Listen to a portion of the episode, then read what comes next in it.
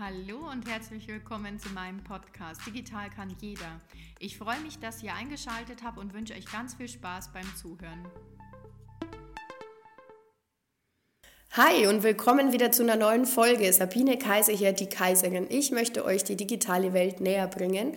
Heute zum Thema Shopsysteme.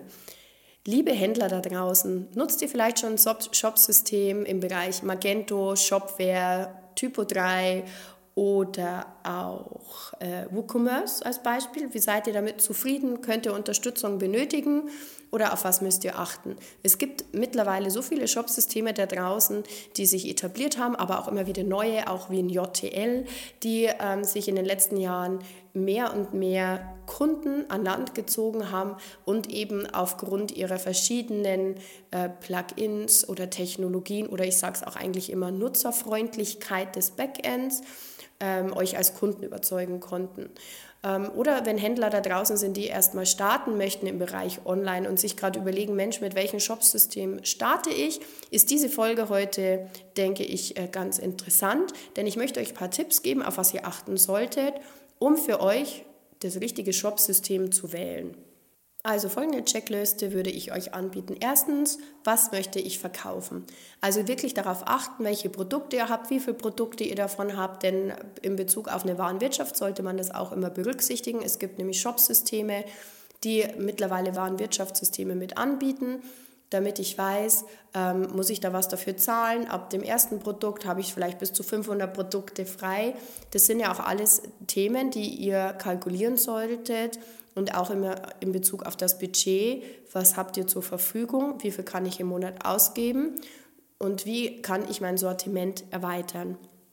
Das Weitere, auf was ihr achten solltet, ist, wie technisch affin ihr seid. Also das kann ich euch auch nur ans Herz legen.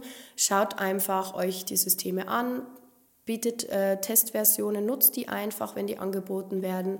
Denn da merkt ihr ja oft dann, wie komme ich damit zurecht, kann ich Produkte einstellen, ist es vielleicht für mich etwas komplizierter, muss ich irgendwelche äh, Metadaten hinterlegen für die ganzen Produkte, die ich hier natürlich anlegen möchte?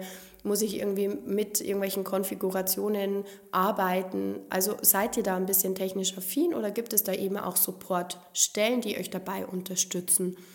Ähm, andere Möglichkeit ist auch, was ich immer sage, ist, auf was ihr achten solltet. Wie soll denn der Shop vielleicht in zwei, drei Jahren aussehen?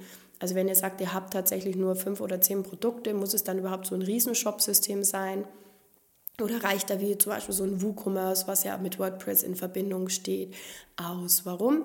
Weil darüber kann ich relativ schnell auch die Produkte einspielen und kann sie ja trotzdem ausliefern und man kann drüber bestellen. Ich habe auch hier die Möglichkeit, Plugins wie PayPal und so weiter zu integrieren und habe aber jetzt selber nicht so einen großen Kostenaufwand und auch ähm, kann das tatsächlich schnell und einfacher hinterlegen.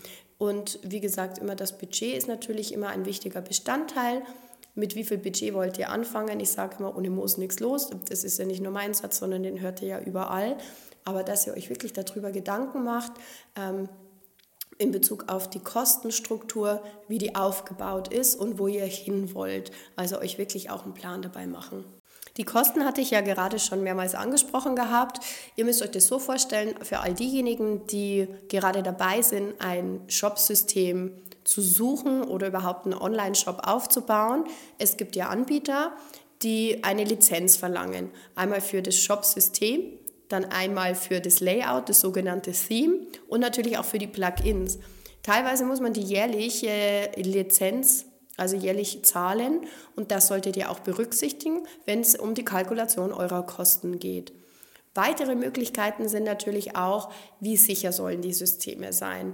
Also Hackerangriffe, Plugins und so weiter. Damit müsst ihr euch wirklich auch beschäftigen. Kann ich euch immer wieder nur raten, dass ihr auch da euch Hilfe holt, ähm, auch in Blogs unterwegs seid oder natürlich auch bei uns jederzeit der Digitalagentur Deutschland euch melden könnt. Da beraten wir euch gerne um eben eine richtige Lösung für den jetzigen Zeitpunkt von euch zu finden und dann zu gucken, wie man peu à peu seinen Shop aufbaut. Hosting ist noch ein wichtiges Thema, was ihr nicht außer Acht lassen solltet.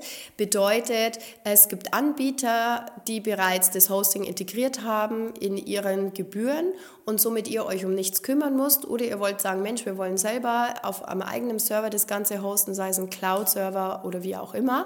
Dann müsst ihr euch damit wirklich befassen, auch wiederum die Kosten decken. Das ist natürlich auch immer ganz, ganz wichtig, denn diese Shop-Systeme, sei es ein WooCommerce oder wie auch immer, dass das alles Sicherheitsupdates auch natürlich integriert sind. Also da müsst ihr euch auch, die Serverlandschaft ist ein wichtiger Bestandteil, denn die Hacker sind immer unterwegs und versuchen über zum Beispiel Plugins, die nicht abgedatet werden, wirklich auf eure Shop-Systeme zuzugreifen und dann Malware auch zu verteilen.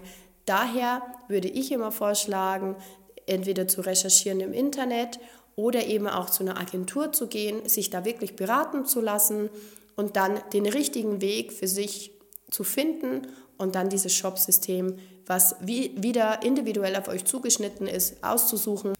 Ja, und dann Online-Marketing zu starten und eure Produkte gewinnbringend zu verkaufen.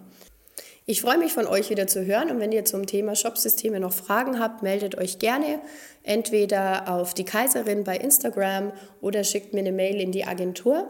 Bis zur nächsten Folge. Eure Sabine Kaiser, die Kaiserin.